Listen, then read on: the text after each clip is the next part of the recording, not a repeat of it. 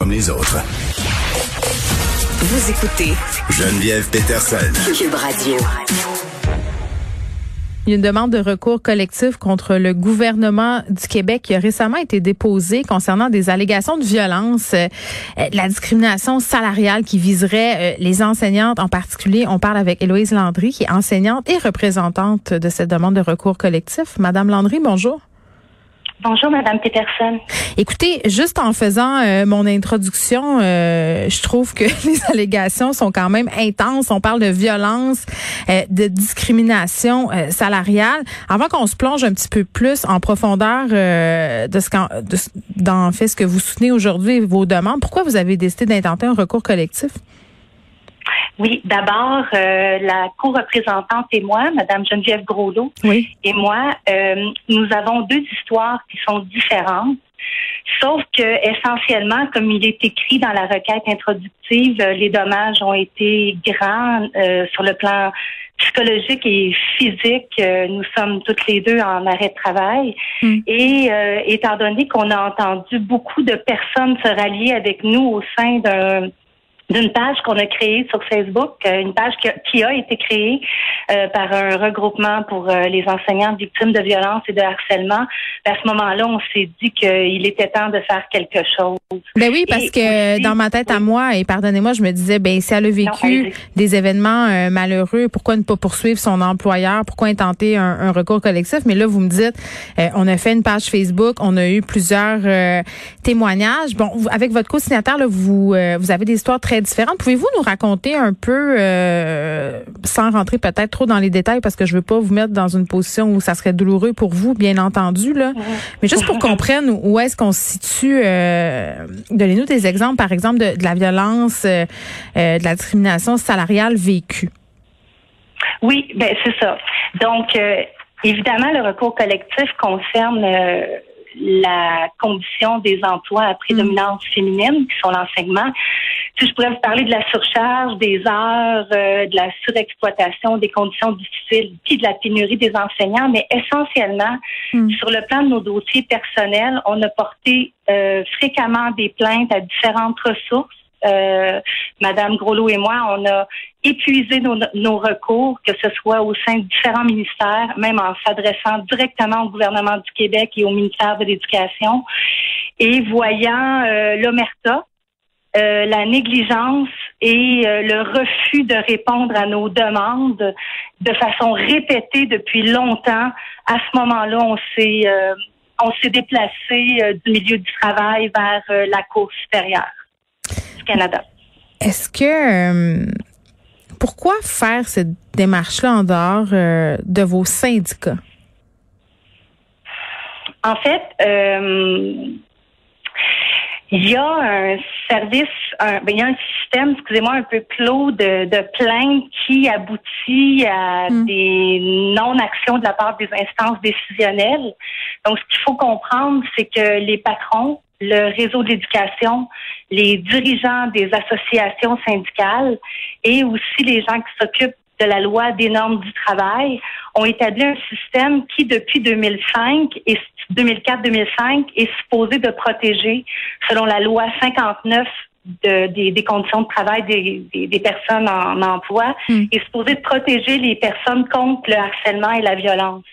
Mais en ce moment, le ministère du Travail est en est en travail pour revamper cette loi-là, mais nous, on a décidé que les impacts étaient si grands que ça dépassait euh, le, milieu du travail et on parle en ce moment au nom de la Charte des droits et libertés du Québec et du Canada.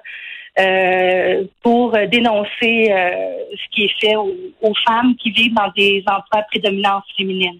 Oui, je peux comprendre, Madame Landry. En même temps, euh, j'ai envie de vous dire, vous n'avez pas peur d'être stigmatisée davantage par rapport aux suites de cette demande d'action collective, parce qu'on le sait, tout le monde, là, on ne se fera pas de cachette. Il y a une espèce d'omerta qui règne dans le milieu de l'éducation. Les profs, les gens qui travaillent au service de garde dans les directions d'école sont toujours excessivement frileux à dénoncer ce qui se passe dans leur milieu parce qu'ils craignent les répercussions. Ouais, ben écoutez, euh, il y a la célèbre euh, psychiatre et psychologue, Madame Marie-France Érigoyenne, qui a écrit beaucoup sur le harcèlement, qui dit que euh, ben que le harcèlement c'est une pathologie de la solitude au travail. Donc, il s'installe de façon systémique, parce qu'on parle de violence systémique, une culture de l'agression où les personnes qui sont violentées vont être stigmatisées, mis à l'écart et même vont vivre des représailles, comme moi par exemple on devient des, des lanceurs d'alerte dans notre milieu et on n'a pas d'autre choix que de partir en maladie ou de quitter euh, face à l'inaction euh, de, de, de, ce système-là, de cette culture de l'agression-là. Non, mais c'est quoi les agressions? Excusez, c'est parce que je veux juste vous... C'est quoi les agressions? C'est quoi la violence? Euh, c'est quoi? C'est des insultes? C'est des élèves qui, qui vous agressent? C'est la direction? Je, je veux juste, je veux juste qu'on comprenne. Oui. Je vais vous donner un exemple. Moi, j'ai un handicap visuel de naissance. Donc, quand j'étais jeune, j'avais des plans d'intervention au secondaire. Donc, je suis, selon la loi de la régie, une personne à caractère discriminé en, en partant. Et euh, grâce au mouvement féministe, grâce à toutes les forces vives des années 70, ma mère, à qui je rends hommage aujourd'hui, m'a permis de devenir l'enseignante que je suis devenue. Ok? Et euh, excusez-moi, je sais de pas être trop émotive parce que ma mère est à l'hôpital en ce moment. Je comprends. Euh, donc, ouais, ok. Prenez votre temps. Mais euh, non, c'est correct. Ce que je l'ai expliqué, entre autres, euh, c'est que euh, ce qu'on nous fait vivre en tant que personne, euh, ça peut être, par exemple, lorsqu'on vit des insultes ou des, des coups physiques. moi, j'ai été volée en pleine classe. J'ai vécu un vol majeur en 2017 de la part de trois ans, trois élèves, hmm. euh, on, on, me dit que j'étais en faute professionnelle, que j'étais incompétente. On me dit de quitter l'enseignement alors que ça fait depuis 2003 que j'enseigne. Euh, on me recommandé de ne pas porter plainte à la police. Euh, après Qui vous a recommandé ça? Euh, bien, des personnes qui étaient dans des instances décisionnelles reliées à mon travail. Donc, euh, donc c'est ça.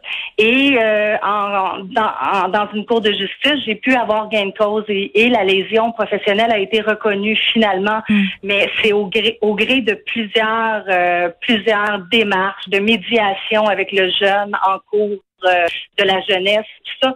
Donc, ce que je voulais dire aussi, c'est qu'on pourrait penser que les enseignantes que nous sommes faisons ce recours-là seulement au nom des enseignantes.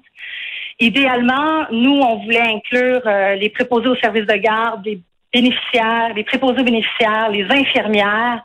Et euh, compte tenu euh, du caractère jurisprudentiel, c'est un précédent qu'un tel recours collectif soit déposé au Québec. C'est même historique.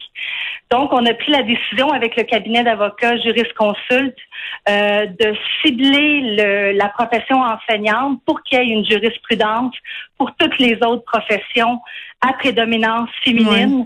Ben, donc, c'est un peu ça. Là, je pense, euh, je ne sais pas si ça vaut un recours collectif, mais ça vaut certes une discussion euh, à grande échelle parce que véritablement, là, je pense que l'une des choses que nous a apprises la COVID, c'est que ce sont majoritairement des femmes, euh, on le savait déjà, là, mais ça l'a mis en lumière, qui occupent des métiers de soins, préposés aux bénéficiaires, infirmières, les enseignantes, les éducatrices en garderie, tous des emplois où les conditions sont précaires, où les salaires sont pas fameux. J'en parlais justement cette semaine avec le chef du PQ, Paul Saint-Pierre Plamondon, euh, les éducatrices en garderie qui n'ont pas le droit aux primes. Vous, euh, ce que vous dites, euh, Madame Landry, avec votre co-signataire, c'est que le, système abuse des enseignantes parce que ce sont des femmes et en profite pour les rémunérer de façon non avantageuse. On, on, est quand même payé moins que les professeurs ontariens, par exemple. Oui. Je peux vous donner des chiffres. Au Canada, les enseignants et, enseignantes sont les payés les moins chers de toute euh, la fonction publique, de tous les ministères de l'éducation, c'est-à-dire de toutes les provinces confondues. Euh, il y a une différence de salaire drôlement entre les hommes et les femmes dans l'enseignement, bien qu'on soit euh, régi par des conventions nationales et locales. Euh, une personne qui sort de l'université, Madame Peterson, va gagner en moyenne 80 000 dollars dans la fonction publique. Un enseignant commence à 42 000 par année. Il commence, mais il finit pas nécessairement là. là. Ben, c'est sûr que là, on pourrait rentrer dans les paliers de négociation. Euh, il y a des niveaux, là, on avance avec le temps, mais il reste qu'un employé peut facilement commencer à 80 000. Je veux dire, une, une enseignante est payée moins cher qu'un chauffeur d'autobus de la Société de transport de Montréal. qui commencent en enseignement après quatre ans d'université. Donc, euh, c'est clair que... C'est pas fin pour les chauffeurs d'autobus. Bon, on les aime beaucoup, les chauffeurs et les chauffeuses d'autobus, euh, mais c'est sûr que nous, on nous exige un, un diplôme de quatre ans oui, je comprends. Donc, euh, euh donc c'est ça. Et puis là, euh, vous avez déposé des documents, euh, vos avocats ont déposé des documents en 2012, 2015, 2300 cas d'agression physique ou de violence psychologique à l'endroit des enseignantes par des élèves ont été identifiés à travers les écoles au Québec. C'est quand même pas rien. c'est quand même préoccupant. Je sais pas si ce recours collectif là va aboutir, Madame Landry, mais je pense que ce serait une bonne idée qu'on ait une discussion collective sur la place qu'ont nos enseignants dans notre société. Merci, Héloïse Landry, qui est enseignante. Ça me fait vraiment plaisir. Merci beaucoup. Bonne journée. Euh, on vous rappelle qu'il y a un recours collectif qui a été déposé euh, contre le gouvernement du Québec concernant des allégations de violence, euh, discrimination salariale qui viserait les enseignants.